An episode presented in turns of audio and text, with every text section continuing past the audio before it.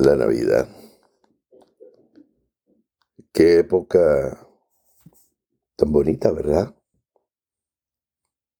Hola, me detengo aquí para dejarte un mensaje espontáneo una vez más. Y como lo hemos hecho a través de los años, eh, y en este año no fue la excepción, te recordamos que es un mensaje espontáneo y son espontáneos porque no se persigue la, eh, la calidad en el audio, la calidad en, en imágenes. No, yo respeto esas cosas, por supuesto.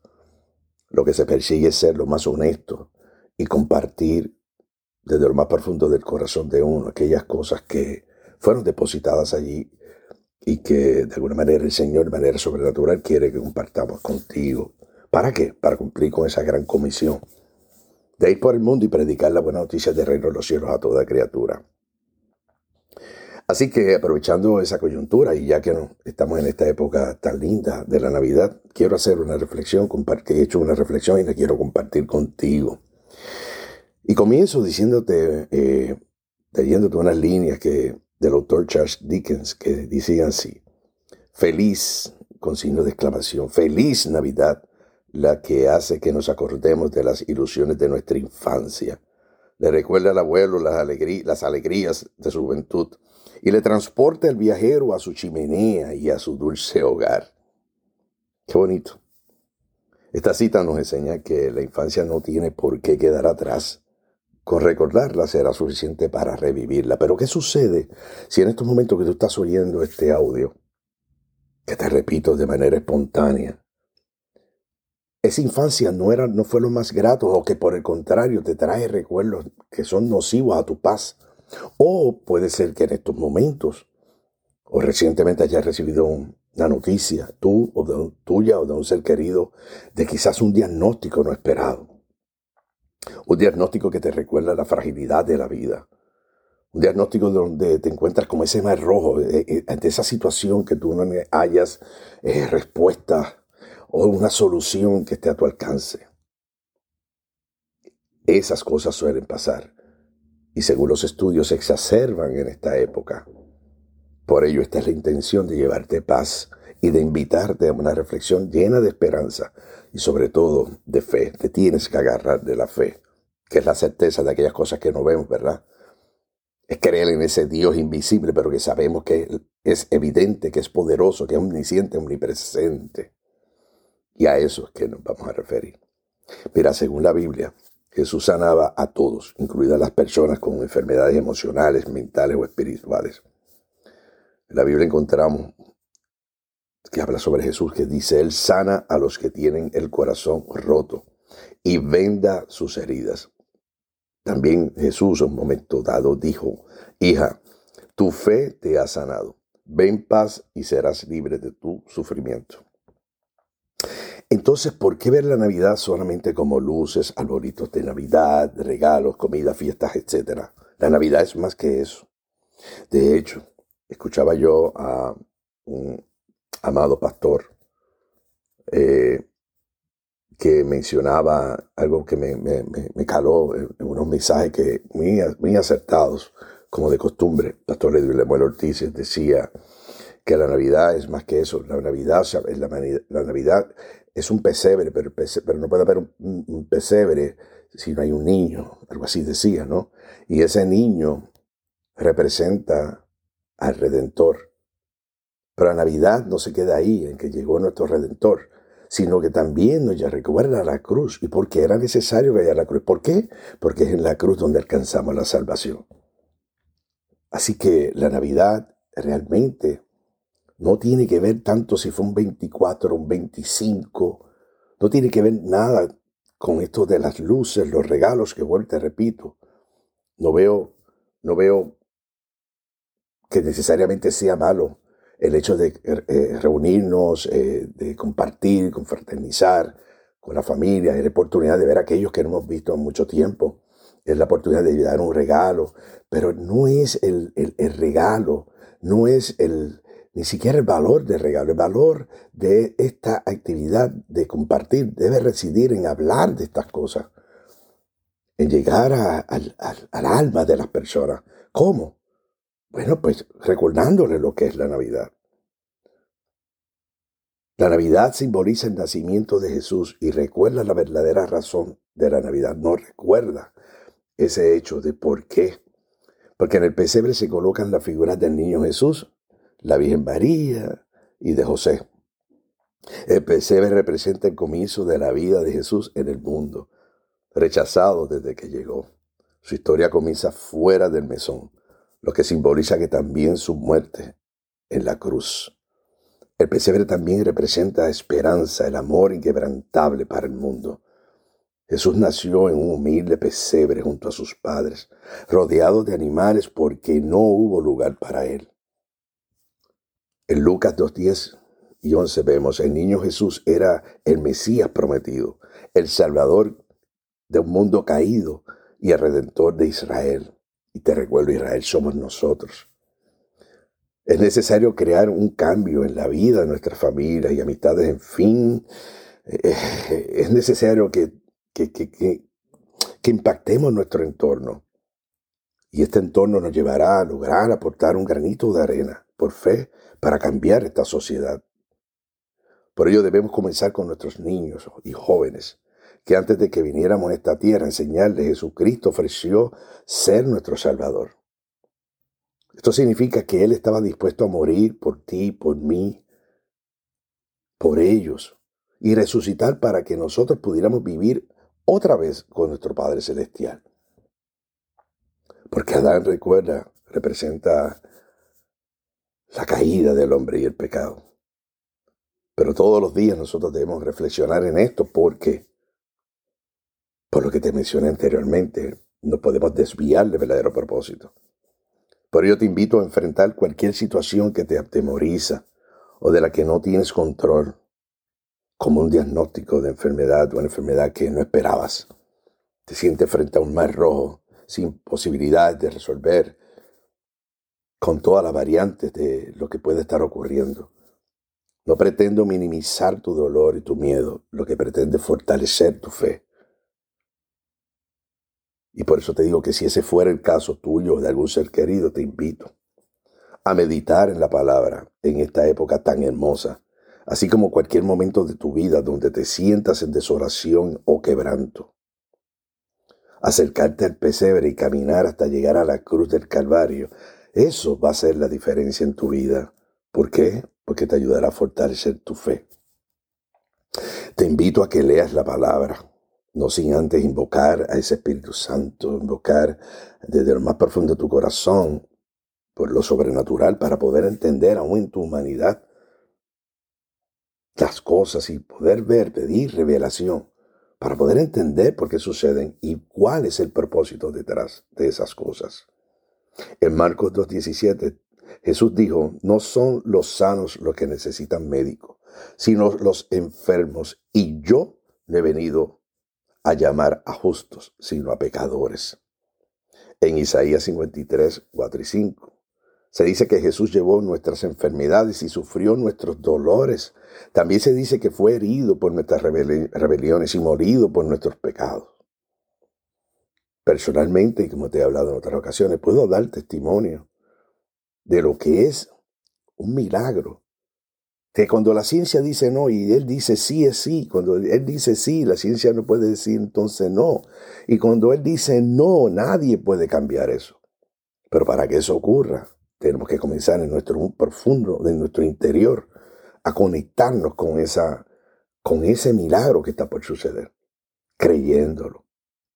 La misma escritura nos dicen que cuando él estaba entre su gente, Galilea no le creían, no, era, son muy pocos los milagros que hizo porque no creían que Él era el Salvador. No veían su poder, no veían su majestad, porque Jesús era 100% hombre y 100% divinidad. Solo aquel que creía, inclusive nos habla de aquellos que ni siquiera eran hebreos ni judíos. Como el centurión que le dijo, Señor, Señor, no soy digno de que entres en mi casa, pero con una, una palabra tuya bastará para que sale mi, sirviente, mi criado. Y así fue. Así que no se trata de un asunto de religión, ni, de qué posición tú tienes, de qué lugar ocupas, de cuánto dinero tienes, cuánto no tienes, este, de, tu estatus, de tu, educación. No trata de eso. Se trata de Él. Se trata del propósito de él haber venido a este mundo por amor a nosotros.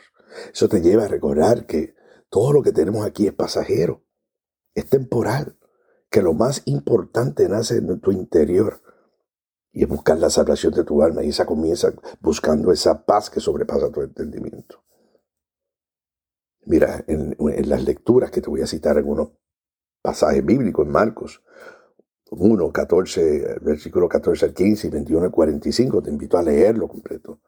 Dice, Jesús viaja por Galilea enseñando el Evangelio, expulsando demonios y sanando qué? Sanando enfermos. En Marcos 2, versículos del 1 al 12, se nos dice que Jesús perdona los pecados de un hombre y sana a un paralítico. En Mateo 10 vemos que Jesús da a sus doce apóstoles el poder de sanar toda enfermedad y toda dolencia.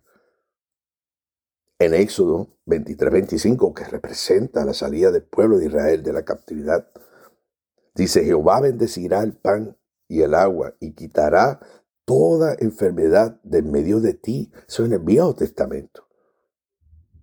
Ya hablaba de, ya se veía de esta manera que Jesús, el Mesías prometido, llegaría. Pero ya el Padre, bendito Dios, estaba dejándonos ver su amor por ti por mí por su pueblo. En los Salmos, el 41, 13, el Salmo 41, 13 dice, Jehová sostendrá al enfermo en el lecho del dolor y ablandará su cama en la enfermedad. En Santiago 5.15 también dice que la oración de fe salvará al enfermo y que el Señor lo levantará. Así que te invito a orar con el Salmo 6.2. Sí, ve el Salmo 6.2. Y ora y repite detrás de mí, ten piedad de mí, Señor, porque estoy desfallecido, desfallecida. Sáname, Señor, porque mis huesos están en agonía. Pero bendito Dios, confío en ti. Confío que en este propósito divino fue que llegaste a este mundo. Viniste a sanar a los enfermos, a hacer justicia, y sobre todas las cosas a dejarnos esa paz que sobrepasa todo entendimiento. Diste tu vida por nosotros. Y yo te pido, Señor, ahora esta es una oración que hago por ti que me escuchas, te conozca o no. Y si te conozco, qué bien. Pero cualquiera que sea la circunstancia, mi alegría está en que si tú estás escuchando este audio, es porque así le ha placido a Dios y esa es su voluntad. Y su voluntad es mejor que la nuestra. Por mucho. Por toda una eternidad. Padre, yo te doy gracias por la vida de este hermano, esta hermana, este amigo, esta amiga. Es más, por este desconocido, desconocida que solamente tú conoces. Porque aun cualquiera que sean las situaciones, tú conoces los corazones de todos nosotros. Yo te invito, Señor, a que en, este, en esta época tan bonita, donde celebramos tu llegada al mundo, tú cuides del alma tú cuides de los pensamientos, tú cuides del corazón de este, de este ser por el cual estamos ahora rogando y orando. Y lo que hagas por él, por él, por ella, hazlo también por mis seres queridos, por mi ser amado y por mí. Porque por, mi, por mis venas corre sangre. Y yo me, me coloco a tus pies, Señor, para pedirte perdón por todas mis faltas, por mis transgresiones, por aquellas que he cometido de manera inconsciente, es decir, no estaba consciente de ellas y por aquellas que sé que te han ofendido. Yo te pido, Señor, que avives en mí y en la persona que escuche este audio la esperanza, esa llama de la esperanza. Que le recuerdes que tiene una, vestidura, tiene, tiene, tiene todos los elementos de la coraza, del uniforme del soldado, del guerrero el capacete de la salvación que le cubre como el romano lo cubría de su cabeza de cualquier daño pudiera recibir. Asimismo cubre sus pensamientos, Señor. Protege a él, a ella, sus pensamientos con el capacete de la salvación, Señor, recordando que lo más importante en este plano es salvar nuestra alma. ¿Cómo hacerlo? Reconociendo que tú eres tu Mesías, tu niño que estás en el pesebre, Eres la luz del mundo, que te has convertido, y así lo dijiste, eres la vid, nosotros somos los pámpanos, que eres el camino, eres la verdad, eres el gran yo soy, eres el camino de regreso al Padre. Por eso te decían príncipe de paz, rey de reyes. Te damos gracias porque también nos diste y nos enseñaste a través del apóstol Pablo que tenemos una coraza que protege nuestro corazón. Porque tu palabra dice de toda cosa guardada, guarda tu corazón, porque de hermana la vida, el pensamiento. Tenemos el escudo, el escudo de la fe. ¿Para qué? Para combatir esos dardos que vienen en el mundo espiritual, porque Pablo nos enseñó, porque tú le dijiste que así hiciera. Que nuestra guerra no es contra carne ni sangre, no es en la carne, sino contra vuestro y principado en el mundo celestial. Esa guerra comienza en nuestra mente. Protege la mente, Señor, de esos dardos, con ese escudo de la fe. Porque a través de la fe dice tu palabra que es que podemos agradarte. Y eres tan bueno, eres tan bueno que, que el agradarte es porque sabes que a través de creer en ti es que nosotros podemos alcanzar todo esto que tú tienes para nosotros, que es bondad, misericordia, paz, amor. Nos diste entonces la espada del Espíritu Santo, como todo guerrero, ¿para qué? Para defendernos y atacar al enemigo, a este enemigo espiritual, con que la espada del Espíritu Santo es la palabra, tu bendita palabra. Señor, yo te pido, Padre amado, que este ser que está escuchando este audio, no importa las consecuencias que puede estar pasando para mí en estos momentos, lo que me importa es que, Señor, tú tienes control y conoces que le animes a él o a ella a buscar de, las escrituras para que pueda a solas hablar lo correcto y atacar al enemigo, pero a la vez también defenderse y defender la vida de sus seres amados, proclamando tus, tu sana doctrina con fundamento basado en la palabra. Señor, recuérdale que tiene el cinturón de la verdad para solamente hablar la verdad y solo la verdad. Tú eres santo. No podemos estar adorando dos cosas, al mundo y a ti. Y este mundo está lleno de mentiras.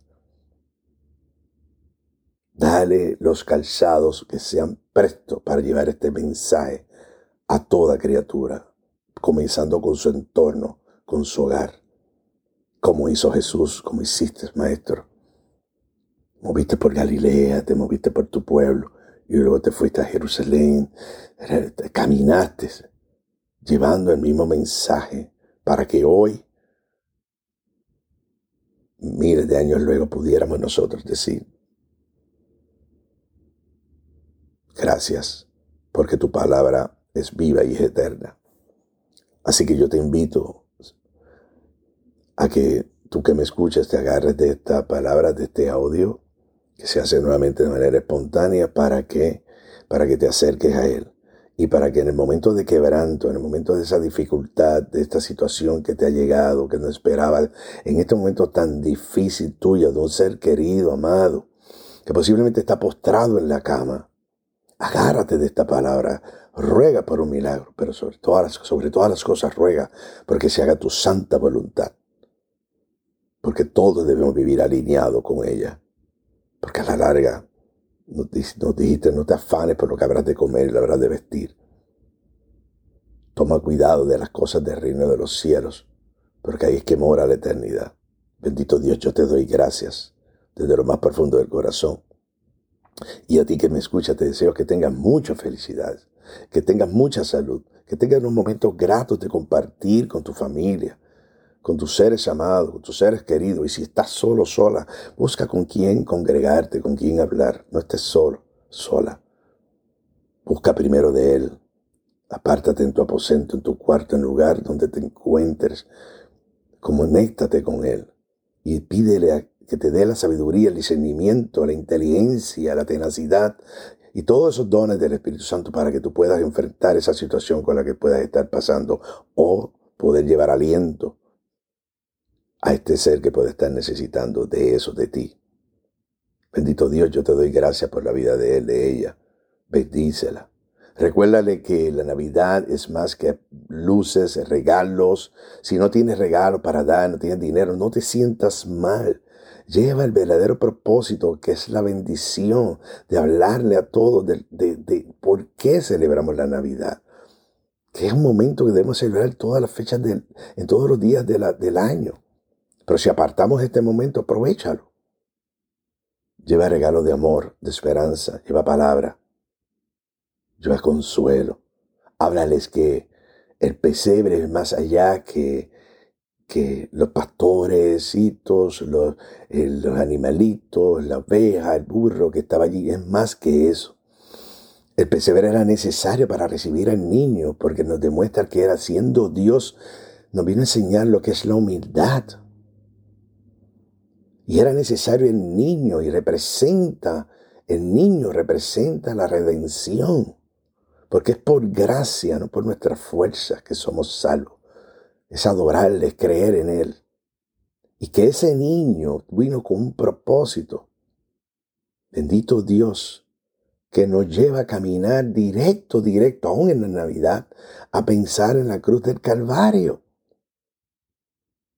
Que fue un momento difícil, pero Él lo escogió así por ti, por mí. ¿Por qué? Porque ahí es que reside el verdadero propósito de la Navidad. Porque ahí es que venció la muerte para resucitar el tercer día y nos enseñó que hay un mundo espiritual y una vida eterna. Y dio la vida, era necesario por nosotros, por ti y por mí. Ahí está el verdadero significado de la Navidad. Ese es el gran regalo. Se no tiene precio, es incalculable. Yo te pido que te agarres de ese, del gran yo soy, del príncipe de paz, del león de Judá, y pídele de lo más profundo de tu corazón que te ayude a entender estas cosas. Y antes de irme te bendigo y le pido al Señor una vez más que mire tu corazón, arranque de allí toda raíz de amargura, toda cizaña que venga a, a robarte la paz, que aparte de ti el enemigo que vino solamente a hurtar, mentir y matar, que era parte de ti, de tu familia, un vallado se ha extendido sobre tu vida, sobre, sobre tu hogar, en tu hogar, las cuatro paredes, las cuatro columnas, todas las vigas, todo, protección total de las alturas del reino, vallado alrededor tuyo. Ese es mi deseo.